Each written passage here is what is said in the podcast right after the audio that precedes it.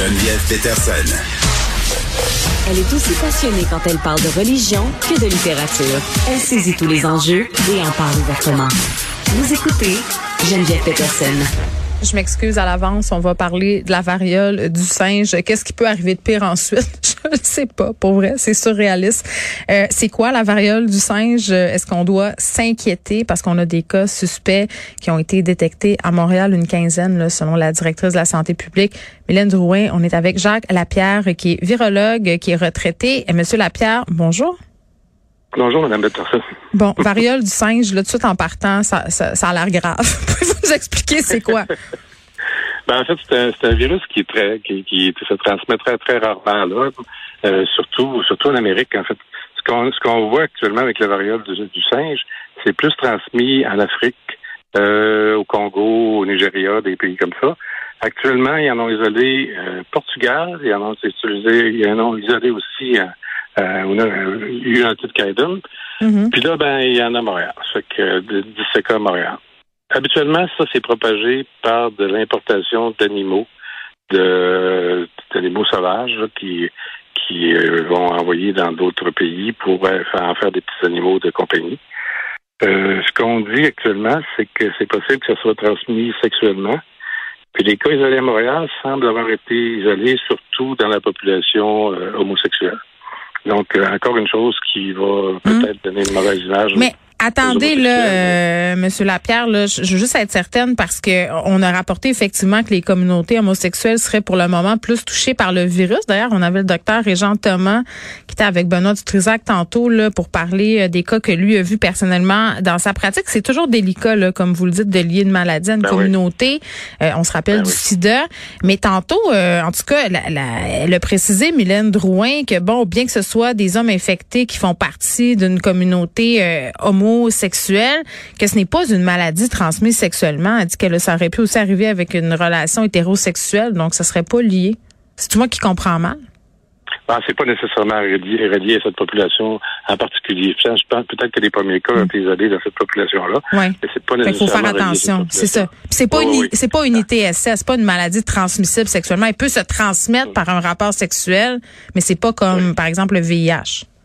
Non, non, non. Puis il faut faire attention justement de ne pas stigmatiser une population. Exact. Il faut prendre, faut prendre le temps de regarder ça comme faut avant de, hmm. de pointer des gens. Là.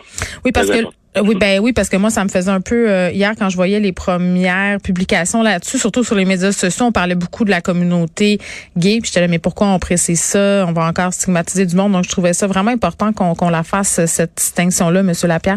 Euh, Là, est-ce qu'on en parle parce qu'on a des cas chez nous? Là, on a eu euh, quand même euh, depuis début mai en Europe, en Amérique du Nord, euh, au Royaume-Uni, là, on parle de la Suède. Est-ce que l'OMS est sur un peu sur le qui-vive? Est-ce qu'il y a un risque que ça se répande? C'est quoi le, le, j'ai envie de dire, je ne peux pas dire vos prédictions, vous n'êtes pas un voyant, mais. C'est sûrement moins dangereux que ça se répande comme euh, la COVID actuellement, qui est extrêmement contagieuse. C'est une maladie qui demande des contacts quand même plus rapprochés avec le malade pour pouvoir l'attraper. Euh, par contre, ça peut quand même se transmettre euh, par la salive, par exemple. Les gouttelettes, mettons? Des, des, gouttelettes. Hum. Ça peut se transmettre par... cette maladie-là va faire un petit peu comme la varicelle. Ça va faire d'abord des, des, points rouges au départ. Ces points rouges-là vont gonfler un petit peu. Après ça, ces points rouges-là vont faire des, des pustules et qui, qui vont euh, qui vont avoir une petite goutte de liquide au centre. Cette petite goutte de liquide au centre-là est habituellement plein de virus. Donc ça, c'est ça serait dangereux. Comme la varicelle.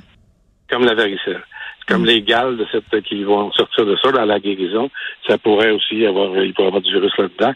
Donc, il faut faire attention mm. Aussi. Euh, c'est aussi simple que de respirer, par exemple, la poussière de ces gales-là dans un lit, euh, ça pourrait ça pourrait transmettre le virus. Je comprends. bon, euh, ouais, j'ai fait Google Images là, c'est pas cute cute la variole du singe. Ça a l'air, comme je le disais, ça a l'air très grave. Est-ce que ça se guérit? C'est quoi le pronostic? Ben, actuellement, ils, peuvent utiliser le, vaccin varicelle pour protéger les gens comme ça. Ah? Euh, il, y a des, il y a des antiviraux aussi qui sont utilisables. Donc, euh, je pense que pour le moment, c'est pas c'est pas la panique. C'est traitable. Ça, ça dure combien de temps euh, sont là, ce, virus-là? Ils disent que c'est entre les gens sont infectieux entre le quatrième jour après les, les premiers points rouges et hmm. le 21e jour. Donc, il faut vraiment que le, la, la, la, pustule soit cicatrisée complètement, que la petite gaz soit mm. tombée avant qu'on puisse dire que cette personne-là est plus, est plus contagieuse. Est-ce que c'est dangereux? Est-ce qu'on peut en mourir de la variole du singe? Ce qui semble actuellement, euh, c'est qu'il y aurait deux, deux virus de deux familles différentes mm. qui, qui, qui causent cette variole du singe-là. Un virus qui vient plus de la côte ouest africaine, qui serait pas très, très dangereux, et un virus qui viendrait plus Centrafrique, qui serait lui plus dangereux. Il y a, il y a, de la mortalité. Donc euh, c'est pas, c'est pas, euh, on peut pas dire que c'est rien là. C'est pas à prendre à la légère. Non, exactement. Puis tu sais, en même temps, j'imagine que depuis la COVID, en tout cas, on peut l'espérer, on a appris. Là, je trouvais qu'au niveau de la santé publique, puis même de l'OMS, on avait été beaucoup plus prompt à lever entre guillemets les petits drapeaux rouges. Là, Monsieur Lapierre, qu'est-ce que vous en pensez? Ben, je pense qu'encore là, les gens qui vont être soignés, par exemple, pour ça, et qui vont être reçus dans les hôpitaux pour ça, faut quand même, faut quand même les isoler. Il faut pas essayer, faut pas propager ça sur, le temps. Mm. Mais il faut surtout pas que le personnel soignant attrape ça. Donc, je pense que le personnel soignant, il aurait effectivement dû apprendre avec la COVID. Les équipements de protection personnelle sont très, très, très importants. Et puis, il faut qu'ils se protègent pour aller soigner ces gens-là. Est-ce qu'on est prêt à affronter une nouvelle pandémie, même si c'est pas une pandémie de variole du singe, selon vous? Je pense pas qu'on pourra aller euh, à une pandémie avec ça. Euh, si on est prêt à avoir euh, faire face à une autre pandémie, hmm. en tout cas, moi, ce que j'ai vu depuis le début de la pandémie, c'est qu'on a fait affaire on a fait affaire à des gens qui sont pas du tout expérimentés à contrôler une pandémie. les gens, un, n'avaient pas d'équipement de, protection personnelle. Deux, quand il y en avait, ils savaient pas comment ça servir. Ils ont, euh, ça a pris des, mois et des mois avant qu'ils sachent que c'était par aérosol, alors qu'un virologue sait très bien que ce genre de choses-là, ça, ça se fait par aérosol. Donc, euh, les gens ont appris. Euh, j'ai vu plein de choses dans la pandémie qui m'ont extrêmement déçu. J'espère que dans cet apprentissage-là, les gens vont voir que ils ont besoin d'experts. moi, j'ai été très désolé dans la pandémie COVID qu'on laisse ça au niveau d'une population, bon, surtout médicale, mais je pense que la contribution d'experts en biosécurité, par exemple, a rapporté beaucoup, beaucoup de, ah choses à cette pandémie. Qu'est-ce qu'il aurait pu apporter? Parce, parce que juste le fait de, de contrôler une infection dans un milieu hospitalier, ah. des mesures de protection d'équipement et tout ça, là, je pense qu'on n'aurait pas vu autant de, malades euh, au niveau au, sein des, du personnel soignant. puis on, on se rappelle, Monsieur Lapierre, qu'il y a eu quand même tout un tollé parce qu'il y avait des employés des hôpitaux qui passaient des zones froides aux zones chaudes. Là. Ça, ça a, ça a duré longtemps, cette histoire-là. C'était effrayant. Puis les hôpitaux qu'on prenait dans l'hôpital, puis on voyait des CHSLD. Il y a des choses qui se font pas carrément. Des choses qui se font pas.